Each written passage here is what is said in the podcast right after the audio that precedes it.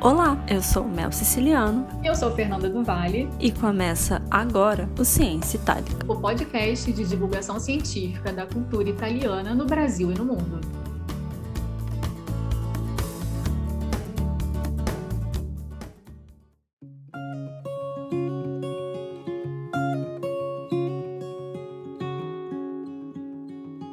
No primeiro episódio do Ciência Itálica, conversamos com Maria Carolina Casati, Carol é graduada e mestre em letras pela Universidade de São Paulo, USP. Atualmente, cursa seu doutorado na mesma instituição, no programa Mudança Social e Participação Política. Além de pesquisadora, Carol ministra cursos para graduação e também cursos livres de extensão nas áreas de letras e literatura. É presidente da Comissão de Jovens Comites São Paulo, presidente da Associação Acre São Paulo e coordenadora do projeto Itálicos Brasil. No Instagram, criou o perfil Encruzilhinhas, onde é possível acompanhar todas as atividades e cursos promovidos por ela. Hoje falaremos um pouco sobre sua vida acadêmica e especificamente sobre a pesquisa de doutorado em curso. Carol, seja bem-vinda ao Ciência Itálica. É uma alegria imensa tê-la como primeira convidada do programa. Você faz o seu doutorado na USP, né, no programa Mudança Social e Participação Política. É, conta um pouquinho para a gente sobre esse programa de pós-graduação. Na verdade, eu queria dizer primeiro que o prazer é meu começar. Nossa, que responsabilidade, mas estou muito honrada pelo convite, muito obrigada. Eu faço parte desse programa e esse programa está na EASH, que é aquela USP Leste, vamos dizer assim, aquele campus da USP que fica na Zona Leste. E esse campus, ele tem uma característica dele ser muito diverso, muito transdisciplinar. Então, os programas, eles são muito possíveis de você encontrar gente de várias áreas. Então, foi interessante entrar nele por conta do, do, conteúdo, de pensar essa coisa de participação política, pensar coisa da sociedade e tal, mas ele é muito multidisciplinar, assim como todos os outros é, programas e cursos dessa unidade, né, da USP. Então, ele é bem diverso. A gente tem disciplinas e, e trabalhos e perguntas e questões de várias áreas do conhecimento. E você começou essa jornada ano passado, né, com a pandemia acontecendo. Como é que está sendo esse processo? Pois é, boa pergunta, né? A gente está fazendo o processo ao vivo, né? Improvisando também. É, eu fiz todo o processo de para entrar no doutorado, né? Eu comecei em 2019, no meio, né? Mais ou menos, acho que no meio de 2019 que começaram a ter as provas e tal, a proficiência e a prova e a parte da banca, né? E, e, foi muito interessante, porque eu demorei sete anos depois. Eu já tinha terminado meu mestrado. Aí eu passei um tempo meio aquela ressaca, sabe, de academia, assim, querendo, mas não pensando ainda no doutorado. E aí, quando eu consegui entender qual ia ser meu projeto, tal, eu demorei sete anos para conseguir escrever o projeto. Quando eu consegui escrever o projeto e entrar no doutorado, né? Já foi assim quase um doutorado, foi um parto já conseguir fazer isso. E aí foi exatamente o que você falou, assim, eu tive uma aula e aí eu tive pandemia. Foi muito louco, porque as aulas começaram a gente foi, na verdade, dois dias para a faculdade e aí começou a pandemia. E aí, no primeiro semestre do ano passado, o meu programa não deu aulas oficiais. E a gente teve alguns encontros, tal, mas foram complicados, né, de uma certa maneira, porque a gente estava esperando aquela ânsia de, de, de, faculdade, academia tal. Então, até por isso que surgiu em Cruzilinhas, porque eu estava lendo muita coisa e eu precisava conversar com alguém sobre as coisas que eu estava lendo. Aí, no segundo semestre do ano passado, eles já deram algumas disciplinas, digamos, mais organizadamente, assim, online, mas aí este ano também a USP não voltou presencial, né? Só que aí a gente já está mais acostumadinho, vamos dizer. Então, desde a entrada no doutorado, eu só tenho aulas online. É um processo de, de adaptação, assim, para todo mundo, né? É. E você falou do seu projeto, né? O título da sua tese, por enquanto, é A Mulata Brasiliana: Narrativas Orais, Histórias de Vida e Memórias de Brasileiras Negras Casadas com Italianos. Quais são as suas indagações e inquietações de pesquisa? eu quero entender primeiro como é que se dão essas relações e também como é que se dão essas relações a despeito dos estereótipos que a gente já sabe que existem entre mulatas, né? A, a, o próprio nome já é um estereótipo, né? Mulata tipo exportação e o garanhão italiano, tal. Eu me questionava sobre essas questões mas eu acho que não exatamente de uma forma acadêmica, porque eu sou fruto de uma relação assim, né? Minha mãe é uma brasileira negra, ela é, foi casada com italiano, tal. E eu vivia certas coisas, é, mas no âmbito pessoal tal. Só que nessa época eu sempre fiz trabalho com história oral, sempre pesquisei história de vida, sempre me interessei por isso, né? Sempre usei essa metodologia. Só que nessa época eu pensava hum, narrativas de mulheres que têm filhos surdos. Então acho que eu estava mais voltada para essa coisa da língua de sinais, tal. E aí conversando com a minha orientadora, que sempre foi minha amiga também, ela me sugeriu, ela falou: "Olha, eu acho que você está afim de fazer um doutorado. Eu adoraria que essa pesquisa fosse desenvolvida eu acho que tem tudo a ver com você. Por que, que você não faz essa pesquisa? E aí, conforme eu fui para escrever o projeto, pensando nessas questões, eu vi que tinha muito mais a ver comigo por várias razões, não só pelas pessoais, mas por conta também de eu, vou, de eu começar a me interessar ainda mais por narrativas de mulheres pretas e pensar essa coisa mesmo, como a gente está dizendo, dessas definições que os outros dão para nós, como que essa relação se dá, como que essas mulheres se constroem pela narrativa, como que elas montam essa história de vida a partir da narrativa e como que essa relação acontece por meio dessas narrativas que, por um lado, são bastante estereotipadas, né? Isso é uma coisa que me interessa, para além do pessoal que é bem grande assim. Mas para além disso tudo, digamos, tem também uma pesquisa prévia, óbvio, né, de umas revisões bibliográficas em relação a isso, e a gente tem muito estudo sobre isso, sobre brasileiras casadas com europeus e sobre brasileiras casadas com italianos anos, mas quase todos vão tratar é, de ou turismo sexual ou de prostituição. E o meu foco não é nesse, nesses, nesses quesitos, né? É pensar mesmo essas relações que ocorrem para além da prostituição ou para além do turismo sexual. Então, talvez pensar essas relações a partir de outro ângulo, né? Pensando em outra perspectiva. Então, ela, ela me fez essa sugestão, como eu falei, há muito tempo, né? Muito antes de escrever de fato o projeto. Mas aí eu comecei a ler mais sobre isso, comecei a me interessar sobre isso, e eu também fiz um curso de verão na FEFELEST em 2018, no começo de 2018, com uma professora da Sapienza, que chama Gaia Peruzzi. E essa professora tem livros e muita produção sobre relações interculturais. E aí me fez entender que de fato era algo que me interessava e que eu ia ter material, né, que eu ia encontrar literatura, mas que não tratasse somente da questão do turismo sexual da prostituição. Então fui me interessando cada vez mais e como eu, graças às deusas, consegui passar no processo seletivo, aí deu para encaminhar desse jeito a pesquisa. É, não, o seu tema é fantástico e o recorte realmente é, é, é, original. E a próxima pergunta seria justamente o que te motivou o tema, que você já, já respondeu, já justificou, né? Ainda nesse, nesse gancho do, do estereótipo, que é muito comum as pessoas olharem de fato para o Brasil e, e, enfim, algumas, algumas questões sociais é, como você falou, do turismo sexual, essa questão da mulher ela é muito presente. E no Brasil é comum também pensarmos a Itália a Itália tradicional, né? Aqueles elementos-chave é, da cultura que nos foi passada pelos familiares, a tarantela, as cantinas, a música, as viagens de, de imigração. Mas é importante também, como você aborda na, na, pesquisa, falar de uma italianidade mais ampla, né? acompanhando as mudanças políticas, sociais da nossa Itália contemporânea. Então, assim, qual, qual seria a sua análise da juventude descendente no Brasil? É, a gente ainda está fechado nos retratos do, desse passado da Itália, ou de alguma forma estamos, como juventude descendente, olhando para o futuro?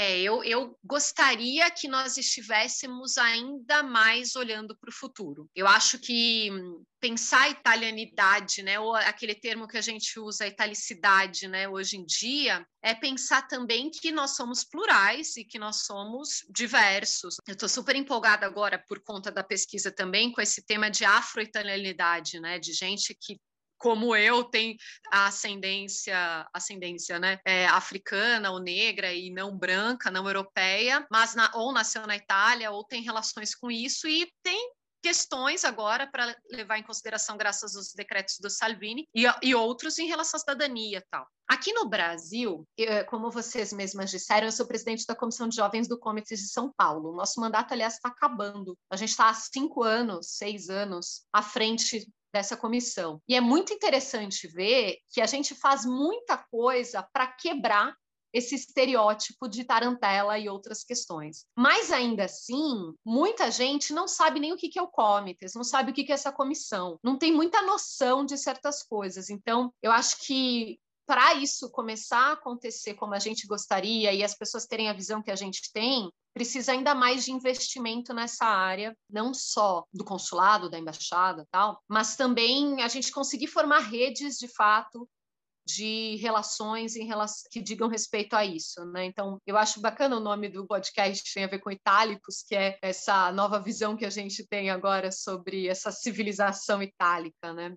Estou é, falando isso porque a gente traduziu um livro desse filósofo e pensador italiano do Piero Bassetti, né? Que chama Despertemos Itálicos, e ele vai justamente falar disso. De, e esse livro é de 80 e pouco, quer dizer, o cara mega visionário. Ele tem acho que 93 anos. E ele vai falar dessa civilização que ela existe não por conta da descendência sanguínea, não por conta de cidadania, não por conta de papel, mas vai dizer respeito a valores, vai dizer respeito a pertencimento e vai valorizar a hibridação. Ele fala, né? Tão bom a gente poder ter gente que é itálico, mas que fala português. A gente tem duas culturas se a gente só pensar no italiano, ele só tem uma, né? Ele vai dizer. Eu fico pensando isso, se a gente enxerga muito aqui ainda essa não valorização da hibridação e essa não valorização da possibilidade de enxergar e de aprender com outras culturas. Então, acho que a gente, talvez essa juventude ainda esteja presa na tarantela, porque tem muito ainda, infelizmente, muita gente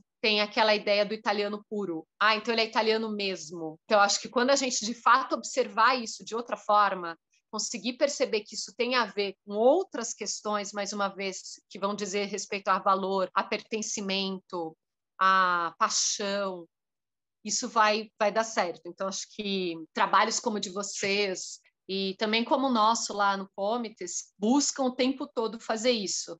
Porque por mais que né, não pareça, é muito diferente quando eu chego e falo que eu sou presidente do Comites, né, da Comissão de Jovens. Quando eu chego e falo que sou presidente dessa associação italiana, a gente percebe certas coisas, certos olhares que acontecem, mas é isso que a gente de fato quer proporcionar, né? E dizer, olha, a Itália também é isso muito mais, aliás, agora isso, do que outra coisa. E principalmente se a gente for pensar nessas novas imigrações para o Brasil, né? Quer dizer, meu pai veio para cá, ele chegou aqui em 56. Ele já não chegou naquela primeira imigração, né? Mas chegou nessas ondas mais antigas de imigração. Quem vem para cá agora vem com outra situação, outra questão, e a gente que está muito acostumada a estar em vários lugares do mundo, né? Cidadãos do mundo, né? Que vão pensar isso de outra forma. Então, acho que hum, o que falta, talvez, para a gente começar a entender essa Itália desse jeito é olhar para isso com esse olhar generoso e com esse olhar de valorizar, de entender que não tem pureza, né? E ainda bem que a gente pode aprender muito mais com as misturas do que ficar pensando no italiano puro que nasceu não sei onde.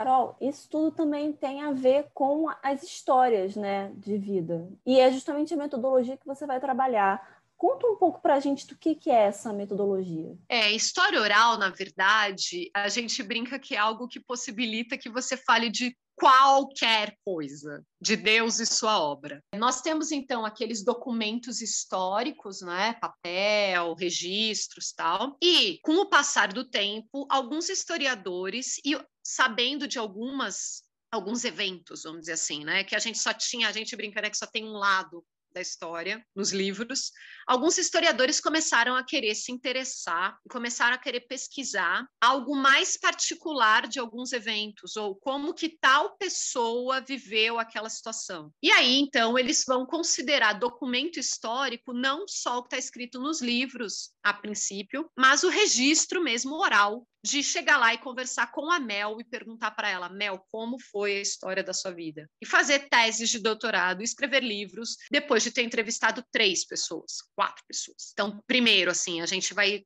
trabalhar com fontes orais e com fontes que não são muitas, porque o que interessa é de fato como que essa pessoa vai reconstruindo essa narrativa e vai construindo memórias a partir de um gatilho ou de uma pergunta, né?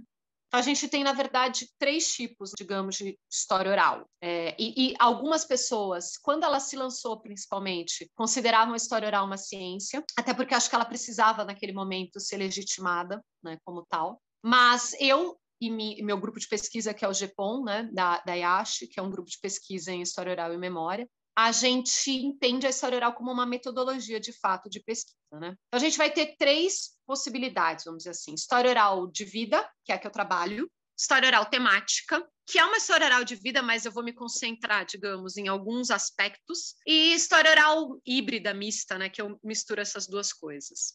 E aí, o que, que eu faço com isso? A gente vai lá fazer entrevista. Então, a gente vai formar uma rede de colaboradores. Muito provavelmente, alguém indica o primeiro, e aí esse primeiro vai indicar outra pessoa. Então, tem toda essa, essa esses procedimentos que são muito da relação.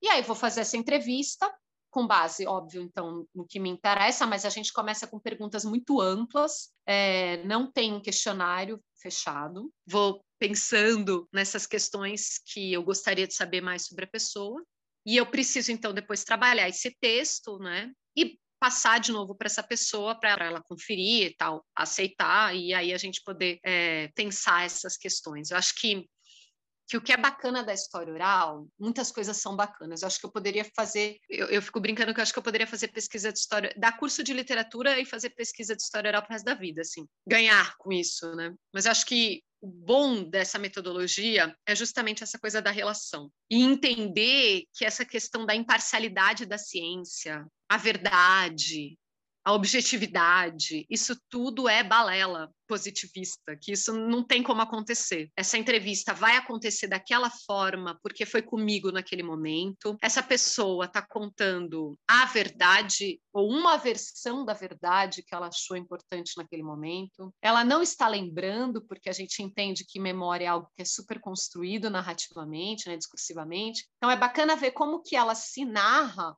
a partir desse estímulo que o historiador oral faz. Então, acho que é, que é isso que, que me interessa fazer. E, e como eu disse, dá para você fazer quase de Deus sua obra, né? Porque é possível você querer entender qualquer tipo de vivência a partir daí. Eu sempre fiz história oral de mulheres, eu comecei fazendo então com mães, ouvintes que tinham filhos surdos, e agora trabalho com mulheres pretas, mas é isso, é entender como é que a gente se constrói narrativamente e como é que a gente atribui significados à nossa existência por meio da narrativa. E uma curiosidade que a gente tem, a, a, para além da, da, metodologia, né, são as, as, referências autorais do seu trabalho. A gente sabe que a pesquisa ainda está no início, mas é, a gente imagina que tem alguns nomes já que, que não podem faltar.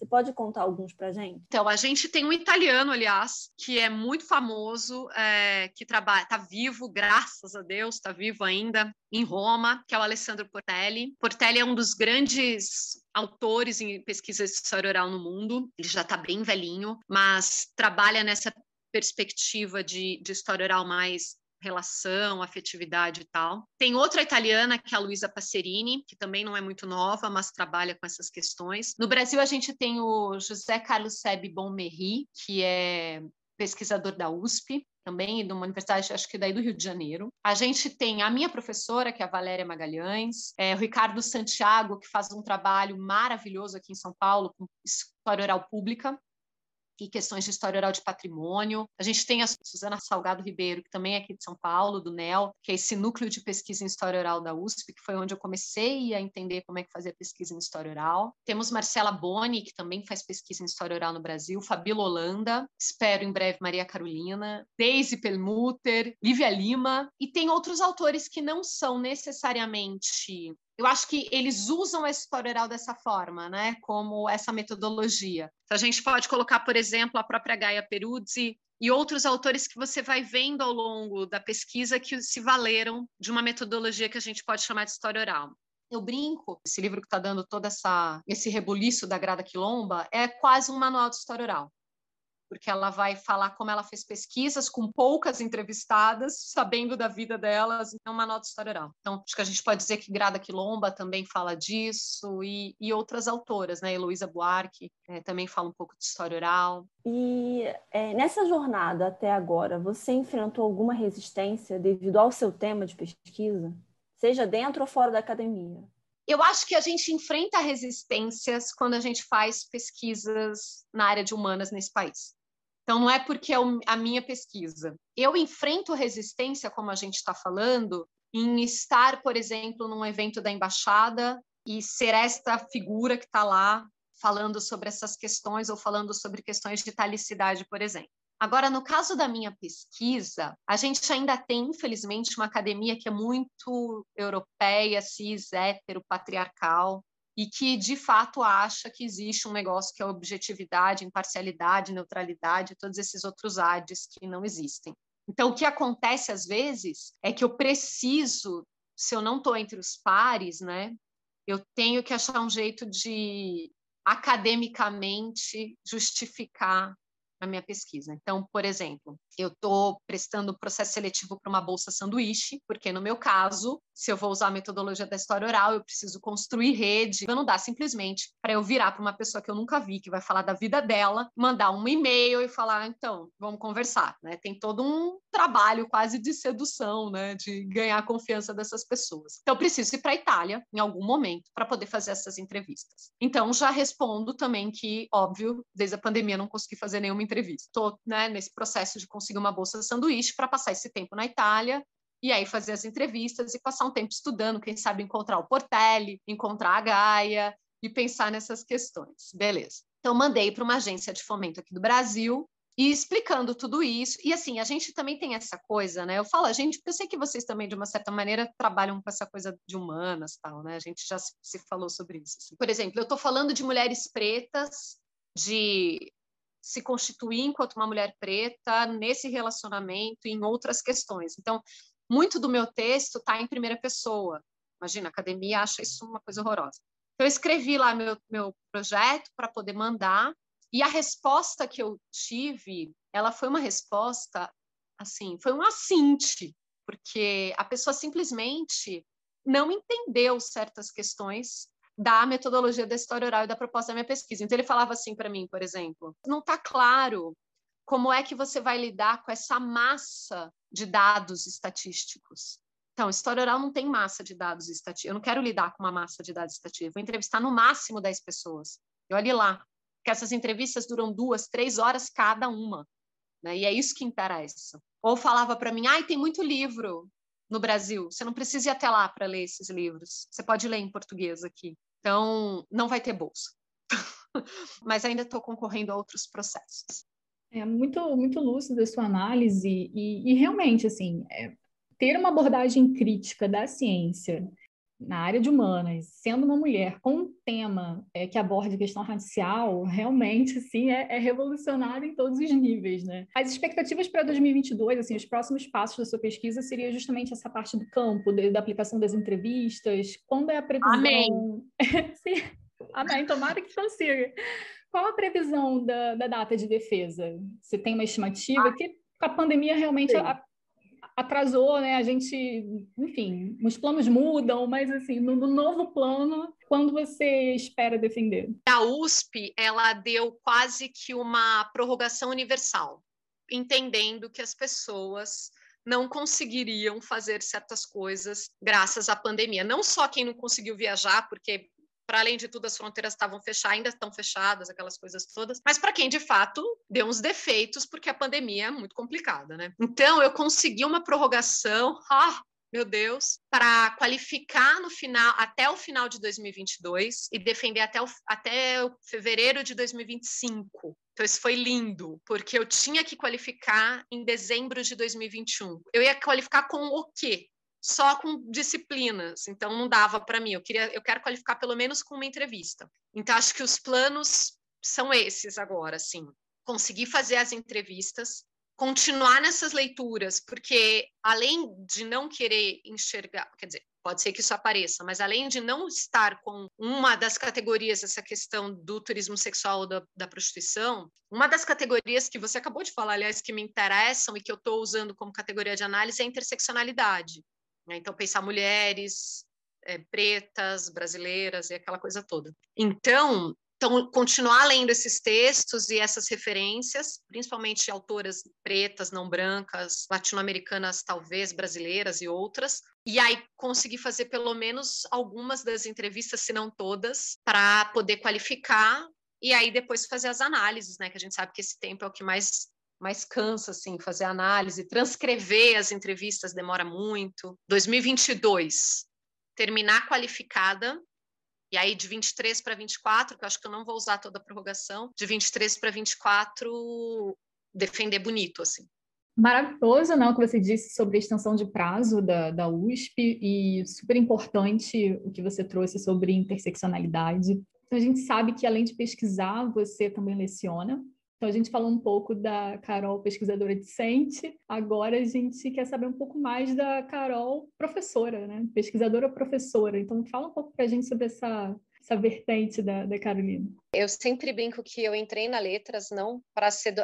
quase todo mundo eu acho, né? Não para ser docente assim, mas para porque eu sempre gostei de ler, sempre gostei de literatura, tal, então eu achava que fazia sentido fazer letras. De fato fez muito sentido, me mostrou muita coisa e um curso numa universidade pública a gente também precisa defender, né? A universidade pública nesse país possibilita você trabalhar com muitas coisas, né? Então não tinha só curso na letras, eu fiz curso em quase todas as, faculdades da USP, mas sempre com essa vertente da questão cultural, ciência política, análise de narrativas, linguística, tal, literatura. E aí, quando acabou meu mestrado e acabou um estágio que eu estava fazendo numa dessas instituições italianas, é, eu fui chamada para dar aula numa universidade particular, aula num curso de pedagogia. E foi aí que eu descobri que eu era docente, assim, eu sempre falo, os meus alunos me fizeram docente. E eu gosto demais disso, eu gosto de tudo, eu gosto de estar lá na aula, eu gosto de ouvi-los, eu gosto de falar, eu só não gosto da parte burocrática. Enfim, eu também fui demitida, né? Também precisa dizer isso, depois de, de em 2018, fui demitida e fiquei pensando como o que fazer, né? Coincidiu com essa época de prestar o doutorado, mas com encruzilhinhas e com outras questões, né? É, essa coisa de, de trabalhar com orientação de TCC, sempre surgia uma turma ou de orientação de TCC ou alguma coisa relacionada com a linguística ou mesmo com a língua de sinais. Mas por conta do Encruzilhinhas começaram a surgir propostas para falar sobre literatura, sobre cinema, que são coisas que eu gosto demais, né? Na universidade particular eu dava aula de literatura infantil, né, por curso de pedagogia. Mas poder agora olhar para isso assim com esse ângulo foi bem interessante, assim. Então agora estou Estou dando cursos de outras coisas na literatura também. Bom, nós já sabemos então que a literatura é parte importante da sua vida, né? Qual livro mudou sua vida? Daqueles assim que você indicaria para todo mundo ler? O Olho Mais Azul. Fala um pouquinho mais sobre ele. O Olho Mais Azul é o olho preferido da minha vida. Eu sempre falo sobre ele desse jeito, assim. Mas eu acho que tem vários livros que eu indicaria para as pessoas lerem. Então, eu vou falar alguns, assim, porque eu quero que as pessoas leiam. Mas o Olho Mais Azul, eu li na faculdade, estava na graduação. Eu tinha uma eu fiz inglês, né? Eu fiz português e inglês. E aí a gente tem disciplinas do cânone da língua inglesa, né? Literatura brasileira, mas também tem cânone da língua inglesa. E tem umas disciplinas que são de literatura fora do cânone, uma coisa assim. E aí a gente acabou lendo esse livro da Toni Morrison, que, aliás, ganhou um Nobel, né? Em literatura, a única mulher preta a ganhar Nobel em literatura, a gente precisa lembrar eu não me esqueço assim de, do que aquilo fez comigo. Assim. É, ele é muito forte, ele é muito dramático. Ele devia vir com gatilhos, assim. Aliás, acho que todos os livros dela deveriam vir, vir com gatilhos. Mas ele mexeu demais comigo, assim. Mas tem outros, né, livros que têm me feito pensar em várias questões, assim. Eu tenho lido muita coisa por conta do Encruzilhinhas, né? E está sendo muito massa, assim, porque começou com eu falando, bom, vou conversar com alguém, então vou ler o livro. E aí agora me sugerem, me chamam para falar, e aí eu comecei a ler cada vez mais coisas e está sendo bem legal. Mas acho que talvez um outro livro que eu sugiro para todo mundo ler é Minha Casa Onde Estou, da Ijaba Chego, que é essa autora afro-italiana, porque foi por conta dele que eu consegui escrever meu projeto de doutorado. Então acho que é importante, mudou minha vida nesse sentido que eu destravei para escrever esse projeto, e por conta dele também veio a ideia dessa pensar mais a questão da encruzilhada, se entender como encruzilhada e abraçar a encruzilhada para para vivência. Eu acho que as pessoas têm que ler Scholastic Mukasonga, que é uma outra autora preta, ela é da Ruanda, né, sobreviveu ao genocídio de Ruanda. Tem vários livros ótimos, mas eu sugiro Baratas, que é o primeiro, que vai justamente pensar essa, essa coisa também de escrita de si, né, que eu tenho trabalhado sem saber esse nome antes, de pensar essa ideia de escrevivência da Conceição Evaristo. Então, aí também sugiro qualquer coisa da Conceição Evaristo, mas acho que o meu preferido é Olhos d'Água, que é rapidinho, mas é tiro. Só para não falar que eu só falo de mulheres pretas, para mudar um pouco a temática. Eu acabei de dar uma aula sobre Me Chame Pelo Seu Nome. Eu primeiro vi o filme, acho que quase igual todo mundo, e eu fui ler o livro recentemente. Então, eu sugiro também a leitura de Me Chame Pelo Seu Nome para dar uma para mudar um pouco assim, para preencher a cota de homens europeus é, ou, é, ou europeus no texto. Carol, dicas maravilhosas. É, o nosso papo já está chegando ao fim, então, antes de terminar, mais uma perguntinha. Qual conselho você daria para alguém que está pensando em seguir o caminho da pesquisa acadêmica? Vai. A primeira coisa é faça algo que te incomode. Pesquise sobre algo que te incomode, mas que você queira saber mais. Sabe algo que te apaixone, que te, não te deixe dormir, que você fique, meu Deus, como assim essas coisas? Vai pesquisar sobre isso. Tem campo para tudo nesse mundo, ainda que a gente vai encontrar muitas portas fechadas, como eu disse, eu encontro diariamente, mas ainda assim eu acho que vale muito a pena. Mas eu acho que fazer pesquisa acadêmica também te ajuda a atribuir significados outros para sua existência. E aí, justamente porque você vai encontrar muita porta fechada, procura seus pares. Vai ver gente que você pode contar. Forma rede. A academia é muito difícil de entrar, é mais difícil ainda de conseguir permanecer. Eu sei que é muito difícil tudo isso, então não vai ser fácil. Porém, se você for uma rede e você for atrás de gente que te aquece o coração e você também aquece o deles, a gente consegue terminar. Então, o meu caminho é vai, é difícil, vai sofrer, vai chorar, mas vai. Carol, muito obrigada por esse papo maravilhoso. Grazie mille. Você sempre será bem-vinda ao Calabrizelas, então volte. Para você que nos escuta agora, o trabalho da Carol está disponível no perfil do Instagram, instagram.com.br encruzilhinhas. E nós também estamos no Instagram, nosso perfil é instagram.com.br calabrizelas, com dois L's no final. Obrigada pela companhia e até a próxima. Você ouviu o Ciência Itálica. Criação e apresentação de Mel Siciliano e Fernanda do Vale. Saiba mais sobre a história e a cultura italiana em instagram.com/calabrizelas.